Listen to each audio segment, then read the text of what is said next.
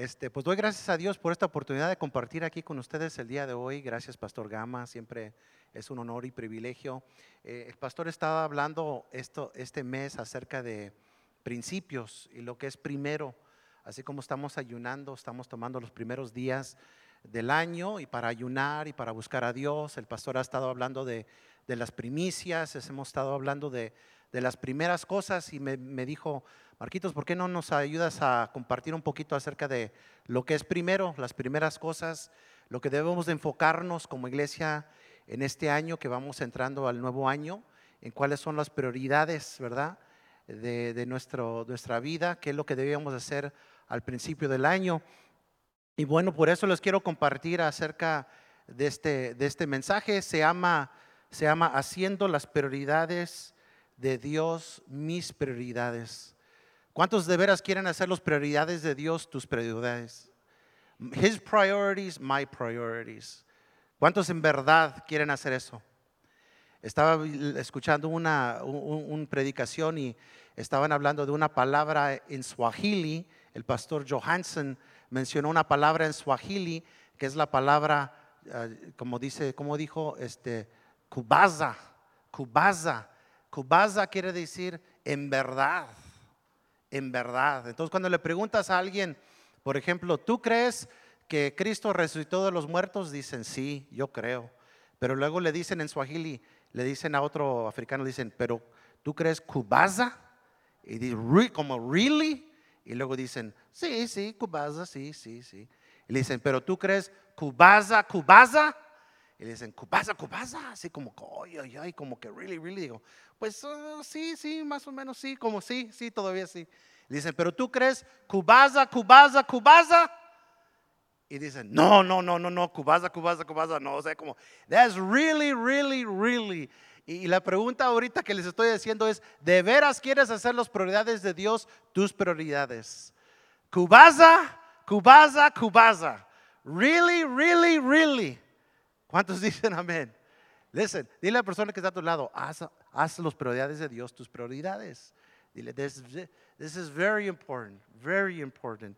¿Cuántos saben que nosotros estamos viendo este año como un año de comienzo, verdad? Y, debemos estar eh, enfocándonos en las cosas que son importantes en nuestras vidas y, analizar de veras cuáles son mis prioridades. What, what is really, really, really, Cubaza, Cubaza, Cubaza, mi prioridad, ¿verdad? Y, muchas personas pueden decir, bueno, mi prioridad es Dios, ¿verdad? ¿Cuántos dicen que Dios es su prioridad? Mi prioridad es leer la Biblia, ¿verdad? Mi prioridad es este, orar, mi prioridad es venir a la iglesia, eh, ¿verdad? Pero cuando le preguntamos, really, really, really, en verdad, verdad, verdad, es tu prioridad. Do you really make it a priority. Y sabes, yo creo que a veces tenemos que analizar y decir y ver en verdad de veras cuáles son mis prioridades, qué es lo que estoy haciendo una prioridad en mi vida. Y a lo mejor hay una desconexión,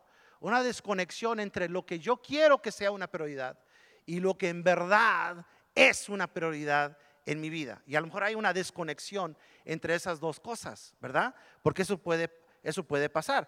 Ponte a pensar, ¿Qué es lo primero que haces eh, cuando te levantas en la mañana? O sea, ¿qué, ¿cuál es lo primero, lo primeritito que haces cuando despiertas en la mañana? Yo le pregunté esto a mi esposa, le dije, ¿qué es lo primero que haces cuando despiertas en la mañana? Y ella me dijo, eh, este, eh, voy a Caleb y, veo la escritura del día.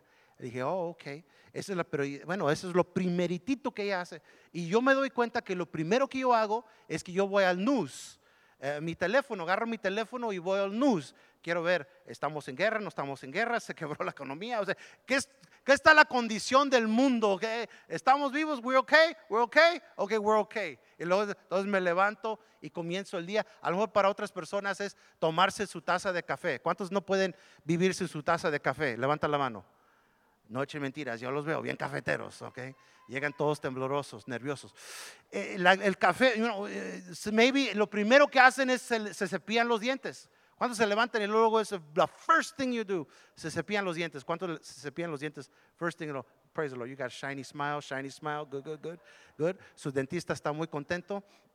con ustedes. Eh, pero sabes que cuando comenzamos a pensar de veras, ¿cuál es the priority? What's the first thing on my list? ¿Qué es lo primero en mi lista? ¿Qué es lo que yo hago? una prioridad en mi vida, ¿verdad? Estaba escuchando acerca del Tom Brady. ¿Cuántos saben quién es Tom Brady? Es el atleta ese de los, ah, ¿cómo se llama ese equipo? Este, Buccaneers, ahorita está de los Buccaneers, pero ha ganado 12 campeonatos en su vida, es un tremendo atleta, ya tiene como cuarenta y tantos años y todavía está en el NFL y le preguntan a él, what is, what is the first thing you do? Y él dice, lo primeritito que él hace todos los mañanas cuando él despierta es que se toma 20 onzas de agua es lo primero que se toma. Es más que una botellita de agua, ¿verdad? Es un poquito más que una botellita de agua. Yo lo intenté hacerlo una vez, casi me ahogué, ¿ok? Como que mi cuerpo no lo recibe.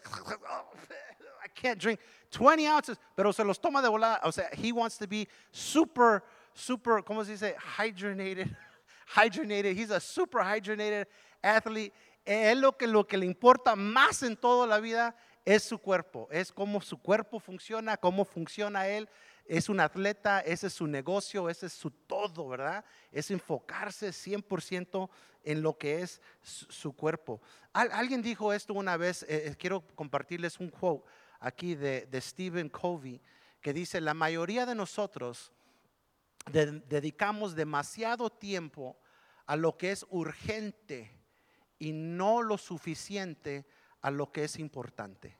Bueno, voy a leerlo una vez más. La mayoría de nosotros dedicamos demasiado tiempo a lo que es urgente, o sea, lo que está enfrente de nosotros en ese momento, qué es lo que está pasando, qué es lo que se necesita hacer, qué es lo que hay que hacer ese día, y dedicamos mucho, mucha importancia y urgencia sobre eso, pero no suficiente a lo que es importante. Fíjate lo que es importante. Le hicieron una encuesta en Barna Group en el 2022 a los americanos aquí en los Estados Unidos y les preguntaron a ellos cuál es lo, más importante.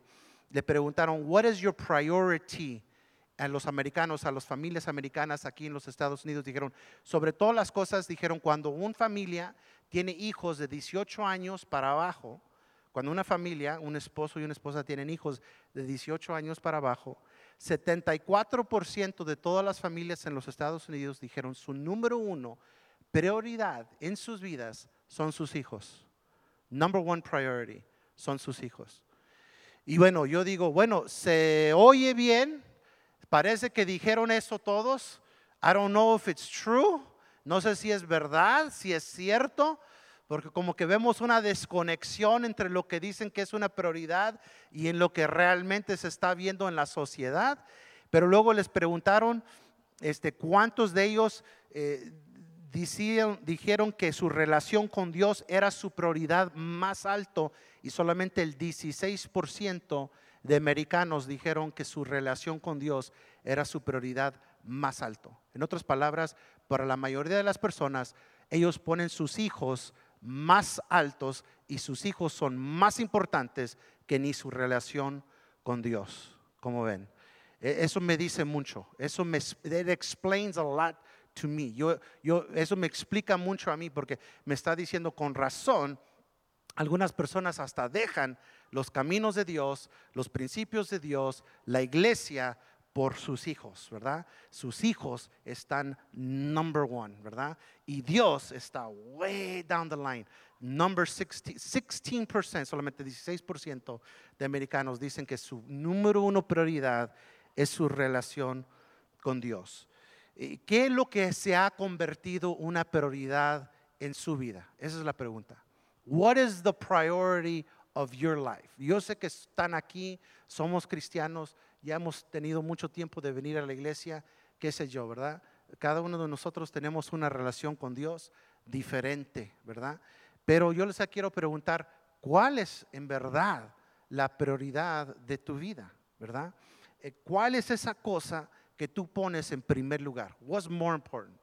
What is more important? Porque no, no, no, no para, no quiero desviarme, no quiero decir nada que, que, esté fuera de, de orden, pero para algunas personas que dicen, Dios es mi prioridad, pero como que sus vidas no están reflejando esa verdad, no están reflejando lo que ellos están diciendo. Like, you say God is a priority, but you're not living like God is your priority. You're living, estás viviendo como si Dios es just another thing to do, ¿verdad? Otra cosa para hacer, you? Entonces, es una de las preguntas que debemos de, preguntarnos. ¿Y qué es, lo que qué es lo que dice la Biblia acerca de las prioridades? Dice mucho acerca de las prioridades y acerca de las metas y cómo debemos de invertir nuestro tiempo, nuestro talento y nuestro tesoro. Jesús mismo habló de prioridades y nosotros debemos de enfocarnos en lo que, lo que Jesús ha dicho en su palabra también.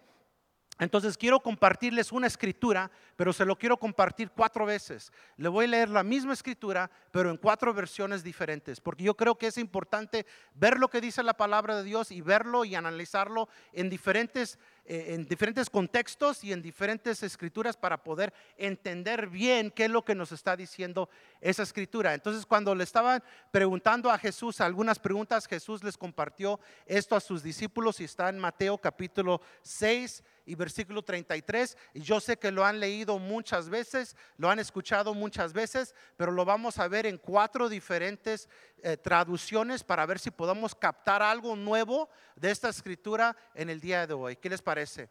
Dice aquí en la nueva traducción viviente, dice, busquen el reino de Dios por encima de todo lo demás y lleven una vida justa y Él les dará todo lo que necesitan. Esa es la nueva traducción viviente. Dice, busquen el reino de Dios por encima de todo lo demás y lleven una vida justa. Quiero leerles otra versión, la Biblia de júbilo, Biblia de júbilo, Mateo 6:33, el mismo versículo, dice de esta manera, dice, más buscad, buscad primeramente el reino de Dios y su justicia, y todas estas cosas os serán añadidas. ¿Y de qué está hablando? Está hablando de ropa, está hablando de, está hablando de casa, está hablando de comida, está hablando de las cosas naturales que nosotros necesitamos. Jesús estaba diciendo a sus discípulos, no se preocupen por estas cosas. Les decía, busquen, buscar primeramente el reino de Dios y justicia y luego otra traducción, traducción en lenguaje actual, lo dice de esta forma. Dice, lo más importante es que reconozcan a Dios como único rey. ¿Cuántos dicen amén? Y que hagan lo que Él les pide. Dios les dará a su tiempo, digan conmigo, a su tiempo, todo lo que necesitan. ¿Cuántos dicen amén a eso? Siempre hay que decir amén a la palabra de Dios. This is a promise of God. Esta es una promesa de Dios. Eh, eh, me gusta esta versión. Dice, lo más importante es que reconozcan a Dios como el único rey. Y luego les voy a leer uno en inglés. Está en el Amplified Bible. En Mateo 6:33, en el Amplified Bible, dice así, But first and most importantly, seek aim at, strive after His kingdom and His righteousness, His way of doing and being right, the attitude and character of God, and all these things will be given to you also. ¿Cuántos dicen amén? Vamos a orar. Padre, gracias te damos por tu palabra. Bendice tu palabra. Ayúdanos, Señor, en este día a recibirla. En el nombre de Cristo Jesús. Amén. Este versículo yo lo he leído mil veces, de seguro mil veces, a lo mejor lo he escuchado mil veces. Es un versículo súper, súper, súper conocido de la palabra de Dios, pero cada vez que yo leo este versículo y cada vez que este versículo es leído yo lo escucho, este versículo me reta, me reta a comenzar a evaluarme, evaluarme en la luz de la palabra de Dios y hacerme la pregunta que si de veras estoy viviendo y si de veras estoy buscando primeramente el reino de Dios, si estoy de veras buscando, me está diciendo este versículo, estás poniendo a Dios en primer lugar.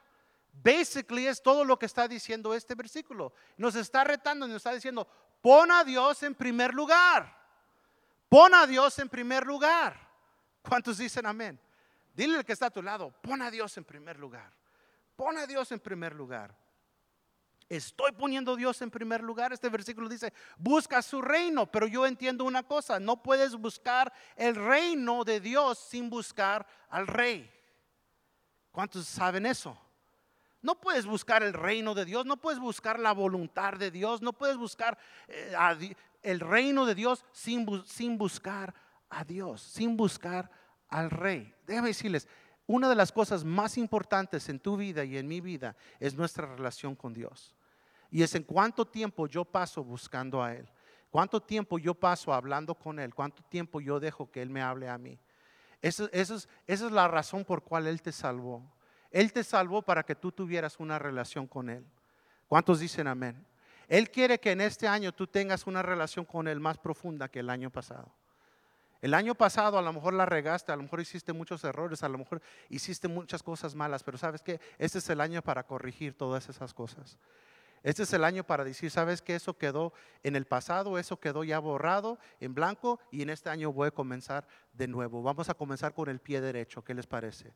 Vamos a comenzar de veras en este año a buscar a Dios, como no lo hemos hecho antes. ¿Cuántos saben que estamos viviendo en días peligrosos, hermanos? Yo, cuando, como les dije, yo le, la primera cosa que abrí fue el news. Y la primera cosa que me mandaron en news es decir, mataron a 10 personas en California. You know, un, un, asesino vino y, y, todavía está suelto. ¿Sabes qué? Eso me dice algo. Lo que dice la palabra de Dios, el diablo está suelto en toda la tierra. Mira, eh, no hay mejor tiempo que ahorita de ponernos bien con Dios. No hay mejor día como hoy para estar bien con Dios y para buscar a Dios con todo nuestro corazón. Sabes que no sé cómo quieren vivir sus vidas o cómo están viviendo sus vidas afuera de este lugar, pero déjame decirte una cosa, ojalá estás poniendo a Dios en primer lugar en todo lo que estás haciendo. ¿Cuántos dicen amén? No me dejen solos, no me dejen solos. Cuando yo hago sus prioridades, mis prioridades, es cuando yo estoy buscando al rey. Cuando yo hago las prioridades de Dios, mis prioridades, es cuando yo en verdad estoy buscando al rey. Pero cuando yo quiero que Él haga mis prioridades, yo quiero poner mis prioridades. I my priorities. Yo quiero que Dios bendiga mis, mis prioridades. Yo no estoy buscando al reino de Dios. Yo no estoy buscando a Dios. Pero cuando yo digo, ¿sabes qué, Señor? Déjame tomar mis prioridades y déjame ponerlos en un lado y déjame buscar tus prioridades. What is it that you really want? ¿Qué es lo que tú en verdad quieres de mí? ¿Qué es lo que tú en verdad me quieres enseñar? ¿Qué es lo que tú en verdad quieres que yo haga? ¿Verdad? Porque podemos pensar muchas veces qué es lo que Dios quiere, pero sin hacer lo que Dios de veras quiere que nosotros hagamos. Entonces, cuando comenzamos a buscar al Rey y sus prioridades, yo no sé ustedes, pero no va a ser fácil. Nunca va a ser fácil. Cuando tú buscas hacer la voluntad de Dios, va a haber obstáculos, va a haber problemas, va a haber situaciones difíciles. Estaba platicando con una hermana el otro día y me estaba diciendo cómo su esposo no la quiere dejar venir a la iglesia. Estaba diciendo cómo le batalla, cómo le pelea, cómo le dice cosas. Y cuando llega, cómo le acusa y cómo le dice. Y, mira, ¿sabes qué, hermanos? Para algunos de ustedes se les hace fácil venir a la iglesia y sin embargo no lo hacen. Y sin embargo no vienen. Cuando tienen toda la libertad de hacerlo. Pero déjame decirles, ustedes están sentados en silla de personas que están peleando y luchando simplemente para venir a este lugar. Que Dios tenga misericordia de nosotros, ¿no, hermanos? Porque como que no estamos poniendo a Dios en primer lugar. Como que si hubiera otra cosa que hacer, ahí estuviéramos nosotros ahorita. Si alguien nos dijera que viniéramos a hacer una fiesta, ahí estuviéramos en la fiesta. Si alguien viniera a nuestra, ahí estuviéramos en la casa con esa otra persona. Hermanos, de veras, pon a Dios en primer lugar en todo lo que están haciendo. A veces comenzamos la reunión y les voy a decir esto, ya después el pastor me quita el micrófono, no hay problema. Pero sabes que a veces comenzamos la reunión y casi no hay gente en este lugar. Yo digo, ¿dónde, ¿a qué horas son? ¿O qué horas, ¿A qué horas se levantan? ¿O qué pasó? ¿Dónde fueron a comer? ¿O no les llegó la comida? ¿O, what? O sea, ¿es una prioridad Dios? ¿Es una prioridad en tu vida o no es una prioridad en tu vida? O sea, como que hay una desconexión entre lo que decimos y lo que hacemos. ¿Cuántos dicen amén? O como cuando estamos hablando de, de, primicias y de dar a la iglesia y dar nuestros diezmos y dar nuestras ofrendas, y como que todos dicen amén y todos quieren la bendición de Dios, pero cuando llega la hora de pedir una ofrenda, como que de repente todo el mundo se esconde como que nadie tiene dinero en ese momento. Pero déjame decirles, yo los veo en Facebook y veo que tienen unas vidas muy bonitas y están haciendo muchas cosas. Y digo, ¿y por qué no hacen esas cosas para Dios? O sea, ¿Dios es una prioridad en tu vida o no es una prioridad en tu vida? Les estoy llegando duro, ¿verdad, hermanos? Dile, nos está pegando donde nos duele. Dile a la persona que está a tu lado. I'm your friend. I'm your friend. I love you. Jeremías capítulo 29, 13 dice esto. Si me buscan de todo corazón, podrán encontrarme. Dios dice, hey, look, it's not impossible. No es imposible. Hay gente alrededor de este mundo que no pueden, traer, no pueden andar con una Biblia. Y nosotros con toda la libertad ni, ni sabemos dónde está la Biblia en nuestra casa, porque no hemos leído en no sé qué tanto tiempo. Pero hay lugares en este mundo donde la gente tiene que caminar para venir a la iglesia y nosotros tenemos los coches con calentones y con todo. Y como quiera, ¿verdad? Pero aquí dice la palabra de Dios, si me buscan de todo corazón, me pueden encontrar. En otras palabras, Dios es accesible. He's accessible. He's attainable. Las prioridades se pueden alcanzar. Si tú quieres hacer Dios una prioridad en tu vida, Él puede ser una prioridad en tu vida. ¿Cuántos dicen amén? ¿Cuáles son algunos de las prioridades que Dios quiere que tengamos en nuestra vida? Ahí te va. Número uno, la prioridad de la oración. Ese es número uno. Número dos, la prioridad de su palabra. Número dos. This is simple, okay? I'm not, no les estoy diciendo deep knowledge, revelation. I'm telling you, ¿sabes por qué? No necesitamos más revelation, necesitamos más hacerlo sencillo. Si hiciéramos lo sencillo, uh, ¿cómo cambiaría nuestras vidas? ¿Cómo cambiaría la iglesia? La prioridad, número tres, la prioridad de servicio. That's a priority. Y número cuatro, la prioridad de vivir una vida recta, vivir en rectitud. These very simple things. Very simple. Y nosotros todos lo sabemos y lo sabemos de memoria. El problema es, no importa cuánto lo sepamos, lo importa es cuánto de eso lo hacemos. Aunque no digan amén. No podemos hablar de poner las cosas en primer lugar sin hablar de la oración. Si quieres hacer las prioridades de Dios, tus prioridades, necesitamos hacer de la oración una prioridad. Vamos a hablar primeramente de la prioridad de la oración. Digan conmigo la prioridad de, oración. Ok. Proverbios capítulo 8, versículo 17. Me gusta lo que dice esta escritura. Aquí está hablando Dios y dice, amo a todos los que me aman. Los que me buscan, ¿qué dice? Me encontrarán. ¿Cuántos, ¿Cuántos de veras se quieren dedicar a buscar a Dios en este año? I mean, I mean for real, for real, for real. Okay? Kabaza, kabaza, kabaza. I'm talking about for real. Okay? Not just say it, se oye bonito, it would be nice, it would be very pleasant. I will say amen, pero como que I'm going to go back to my routine. Voy a regresar a hacer mi rutina, voy a regresar a hacer las cosas como siempre los hago. Bueno, vas a regresar a lo mismo entonces. You're going to get the same results, los mismos resultados, los mismos problemas, los mismos quejas, la misma vida, la misma rutina. Hey, es tiempo de hacer algo diferente. Es tiempo de de veras decir, ¿sabes qué? En este año voy a dedicarme a conocer más de Dios. Voy a dedicarme a orar más. ¿Sabes qué? La oración es uno de los recursos más grandes que nosotros tenemos aquí en esta tierra. Imagínate, tú conoces al que tiene toda la creación en la palma de su mano y sin embargo tú tienes acceso a esa persona. Es más, Él quiere tener una relación contigo. Tú no lo buscaste, Él te buscó.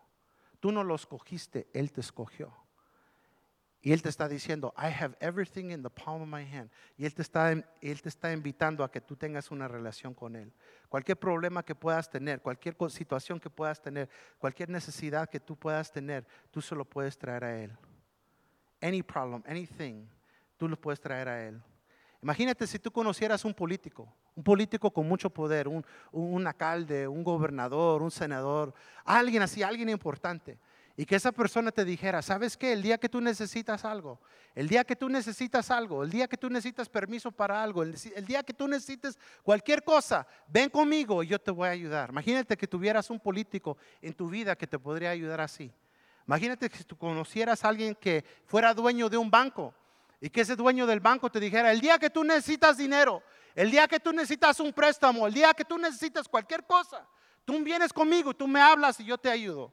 Imagínate si conocieras un, un banker así, alguien que tuviera, o un filósofo, o un consejero famoso así, que escribiera muchos libros y que te dijera, el día que tú necesitas ayuda, el día que tú necesitas un consejo, el día que tú necesitas que, que una duda que no sabes, ah, y tú puedes venir conmigo, yo te voy a dar la respuesta. Imagínate si tú tuvieras a alguien así en tu vida. Imagínate si tú conocieras el chief de la policía y el chief de la policía te dijera, ¿sabes qué? Si tú tienes un problema algún día con alguien, tú necesitas protección, tú necesitas algo, tú bien conmigo y yo te voy a ayudar. Imagínate si tuvieras alguien así, pero sin embargo, ¿sabes qué? Tú tienes a alguien mayor que todas esas personas que está a tu lado. ¿Cuántos saben eso? Tú tienes a Dios. Dios está a tu lado. Dios está contigo. Mira, David tenía mucho, David tenía mucho, él tenía un reino, él tenía dinero, él tenía jueces, él tenía guerreros, él tenía de todo. Sin embargo, en Salmo 16, 5, fíjate lo que dijo David, fíjate lo que dijo, dijo, tú eres mi Dios, eres todo lo que tengo.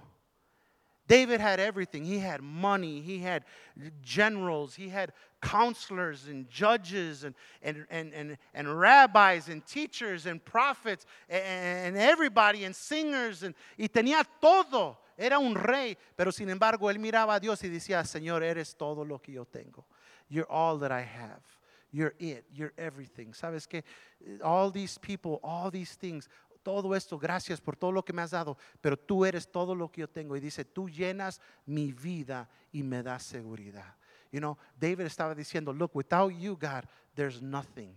Sin ti, Señor, yo no tengo nada. Without you, I have nothing. Y tenemos que llegar a ese momento de realizar en nuestra relación con Dios, donde reconocemos eso, que todo lo que nosotros tenemos, todo lo que nosotros tenemos es meaningless and is nothing si no tenemos a Dios en nuestra vida. ¿Cuántos están llegando a ese momento cuando nos damos cuenta, Lord, you're all that we have. Tú eres todo lo que, lo que yo necesito. imagínate todas las cosas que, que, hace la oración. Imagínate todas las maneras como la oración se ha manifestado en la Biblia. Fíjate, déjenme nomás mencionarles unas cuantas cosas que se ven en la Biblia de lo que ha hecho la oración. Ha resucitado los muertos, sanó a los enfermos, multiplicó panes, echó fuera demonios, derribaron reinos, ángeles se manifestaron y se movieron, hicieron temblar a casas, llenaron a personas del Espíritu Santo, eh, se calmó el mar, cadenas se rompieron, fuego vino del cielo, mares se abrieron, pan vino del cielo. I mean, la oración ha hecho cosas tremendas en la palabra de Dios.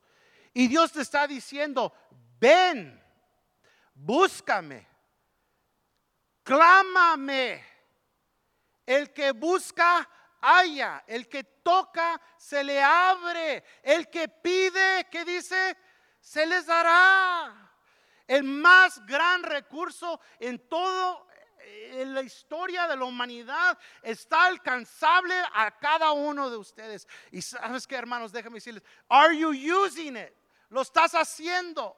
Estás orando, estás buscando a Dios, estás viendo la situación y estás quejándote, maldiciendo el día, esto, lo otro, o estás diciendo, voy a orar, voy a llevar esto a Dios, voy a doblar rodillas, vamos a ver qué es lo que va a pasar, porque mira, Dios va a hacer algo grande, Dios va a hacer algo tremendo a mi favor. ¿Cuántos dicen amén? Dios quiere ser algo para ti, Dios quiere ser más para ti de lo que tú te puedes imaginar, pero tú tienes que tener fe, te tienes que levantar y tienes que orar y tienes que buscar a Dios. Dile que está a tu lado, tienes que buscar a Dios. I'm telling you now, comienza a buscar a Dios. Las puertas se te van a cerrar. Y en el momento que se te cierran las puertas es cuando vas a comenzar a gritar y gemir y llorar. ¿Y quién es el único que te va a contestar? Va a ser Dios. So vale más que estés en buenas relaciones con Dios desde ahorita. I'm telling you now. I'm telling you now. ¿Cuántos saben que las tormentas vienen? Las tormentas vienen y no respetan a nadie.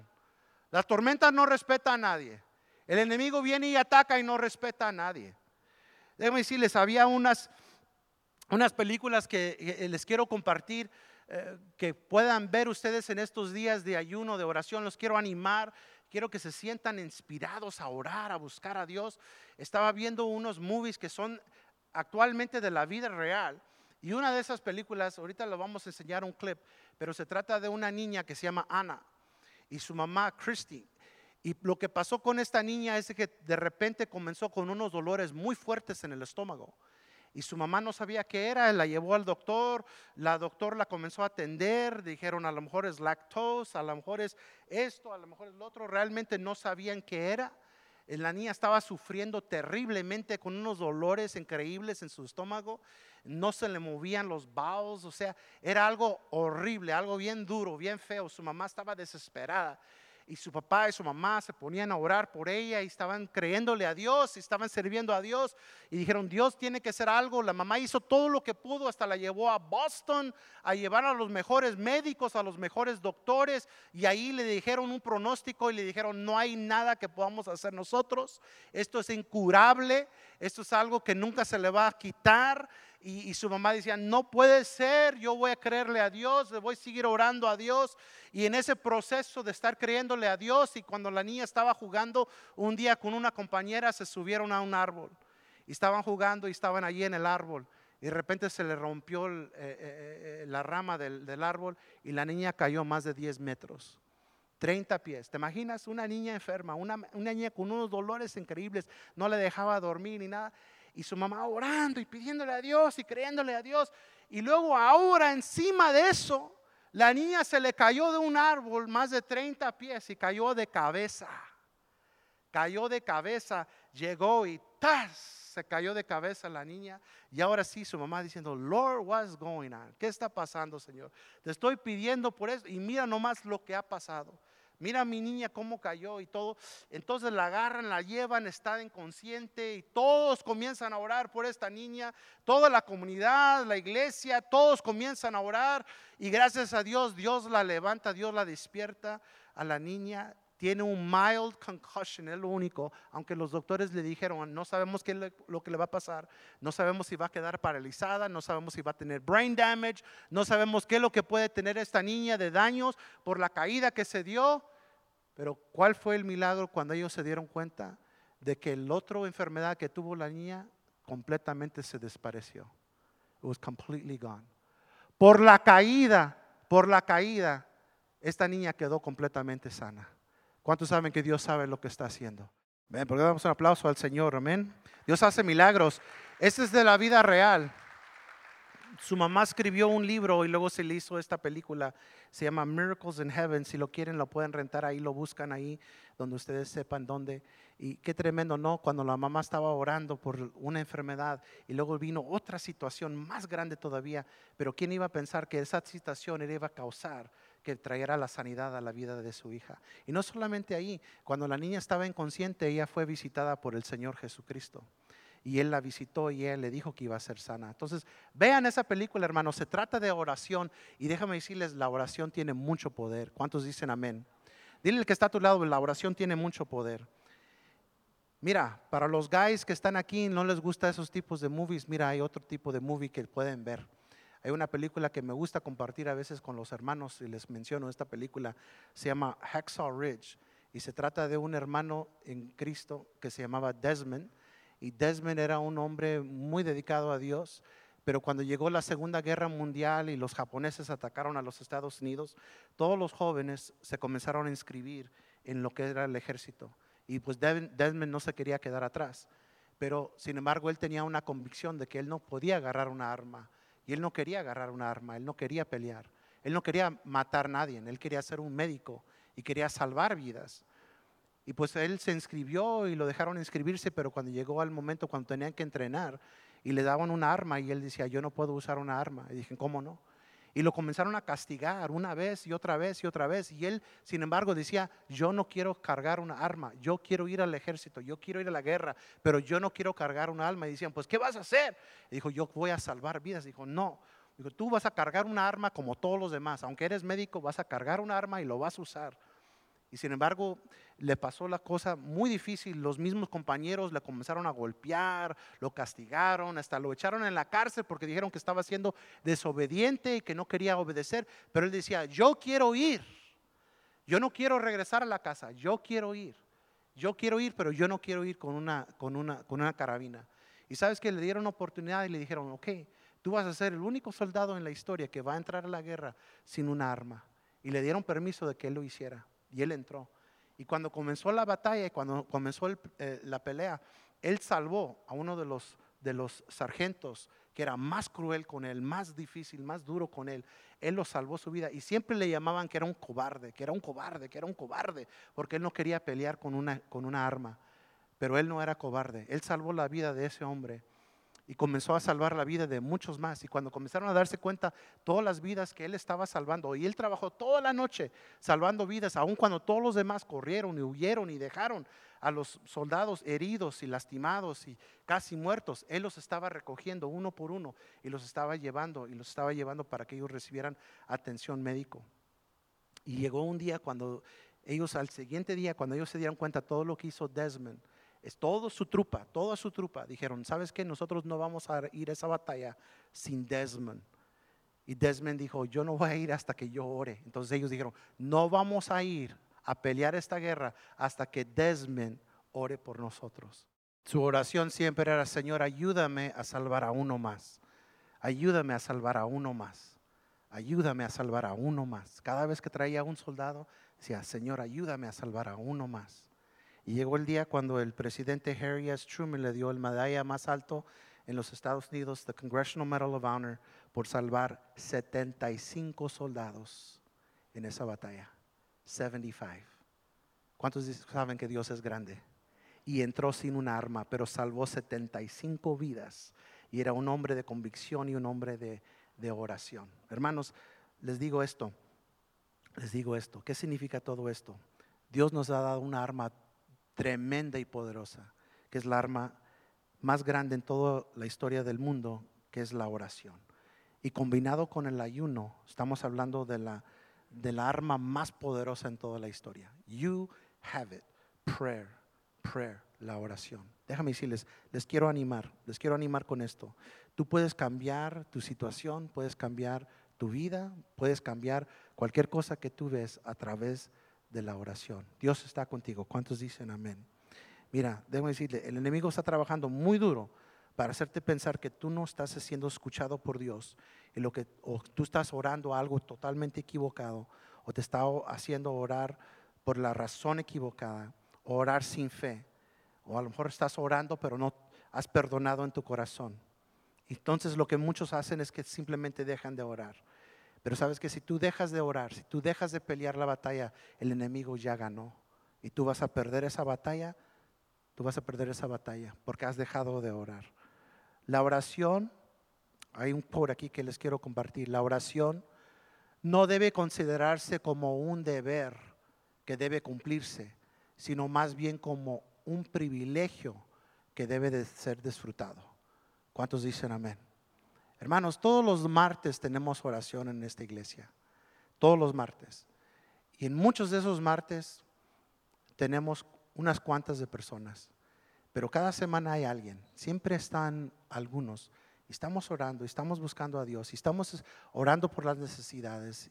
Y hemos escuchado muchos testimonios de lo que Dios está haciendo. And I don't know who you are. Yo no sé quién eres. Yo no sé qué es lo que estás haciendo, qué es más importante para ti en tu vida o qué es lo que es más importante que la oración para ti. Pero yo te quiero decir una cosa, yo te quiero animar a que vengas a la oración, aunque sea una vez por mes, ¿ok? No te estoy diciendo que vengas todos los martes, pero por lo menos venga una vez por mes. Humíate delante de Dios, humíate y comienza a buscar a Dios. Y vas a ver lo que Dios va a comenzar a hacer, no solamente en tu vida, sino en la vida de los que están alrededor de ti. Hemos oído muchos milagros, de muchas maneras como Dios se ha movido. ¿Cuántos dicen amén? Dios quiere moverse a tu favor, Dios quiere hacer algo en tu vida, pero tú tienes que poner tu parte también. Busca a Dios en tu casa, pero cuando estamos aquí en la oración los martes, y no lo digo porque quiero que haya mucha gente, hay gente, pero debo decir, pero hay personas que están faltando. ¿Sabes? Yo, yo quiero animar a esas personas. Yo te quiero decir, necesitamos que tú vengas también y que tú unes tu oración con la oración de todos los demás. ¿Cuántos dicen amén? Vamos poniéndonos de pie, vamos a dejarlo ahí. Hasta ahí vamos a llegar el día de hoy. La próxima semana vamos a entrar en los otros prioridades. Pero vamos a cerrar nuestros ojos ahí donde estamos. Comienza a hacer un compromiso con, con Dios. Comienza a hacer un compromiso con Dios. Comienza a pedirle a Dios que te dé la voluntad, que te dé la fuerza, que te dé la habilidad, que te dé la manera de poder hacerlo, de que la oración sea una prioridad en tu vida. Dios quiere que Dios quiere transformarte a través de la oración. Dios quiere cambiar tus circunstancias, Él quiere cambiar lo que tú estás viendo hoy en día. Y a lo mejor estás aquí y dices, ¿sabes que Hay mucha necesidad en mi vida. Tengo necesidad de trabajar, tengo necesidad de estar haciendo otras cosas, pero ¿sabes que cuál sea esa necesidad? Haz, haz, a Dios tu prioridad. Haz a Dios tu prioridad y pon a Dios en primer lugar. Dile, Señor, yo te necesito en mi vida y te quiero más y más todavía. Señor, hay gente a mi alrededor que están en necesidad, gente que están sufriendo, gente que están perdidos sin ti, Señor, yo necesito la habilidad de poder alcanzarlos, así como Desmond. Señor, que nuestra oración también sea, Señor, danos uno más. Danos uno más. Que no vengamos nosotros nomás solos, sino que traigamos a uno más. Uno más. Que eso sea nuestra oración. Que no se pierda nadie. Porque Dios mío, un día vamos a estar delante de ti. Un día vamos a estar delante de tu trono, Señor, y tú nos vas a hacer esas preguntas. Y tú nos vas a preguntar que qué hicimos. ¿Quién trajimos? ¿Qué hicimos? ¿Qué, ¿Quién sanamos? ¿Quién levantamos? ¿Quién pudimos ayudar? Señor, que en ese día podamos oír esas palabras que nos dice, bien hecho, buen hijo, siervo fiel. Señor, que en este día hagamos un compromiso, Señor, de entrar en una relación más profunda contigo, Señor. Más profundo. Yo quiero conocer más a Dios. Quiero conocer más de tu espíritu. Quiero conocer más de su verdad. Lord, hay gente con tanto talento en este cuarto, tanto habilidad, Señor. Pero sin embargo, Señor, no lo están usando para ti. Señor, yo te pido, Señor, que tú traigas convicción a cada corazón en este lugar, Señor. Hay algunos que tienen puestos y gente importante, gente de diferente, pero Señor, que también se humillen y te busquen a ti, Padre. Si tienen una posición en esta iglesia y no vienen a la oración, Señor, reargúyelos para que vengan, Señor, y doblen rodillas, Señor, y oren por los demás también, Padre. Señor, enséñanos, así como tus discípulos te veían, Jesús, tú eras un hombre de, oración. Y tus discípulos te miraban y tus discípulos te preguntaban y te decían, Señor, enséñanos a orar. Así te estamos pidiendo en este día, Señor, enséñanos a orar. Enséñanos como iglesia a orar. Porque Señor, siempre vamos a estar en una batalla, Señor. Siempre vamos a estar luchando. Y no contra carne ni sangre. Es una lucha que solamente se puede pelear en lo espiritual. Enséñanos a pelear en lo espiritual, Padre. Enséñanos cómo guerrear en lo espiritual. Enséñanos, Señor, cómo hacerlo. Padre, te pedimos en el nombre de Jesús comienza a obrar, Señor, en mí, en mi vida, en mi familia. Comienza a hacer esas cosas. Comienza a poner carga en nuestros corazones, Señor.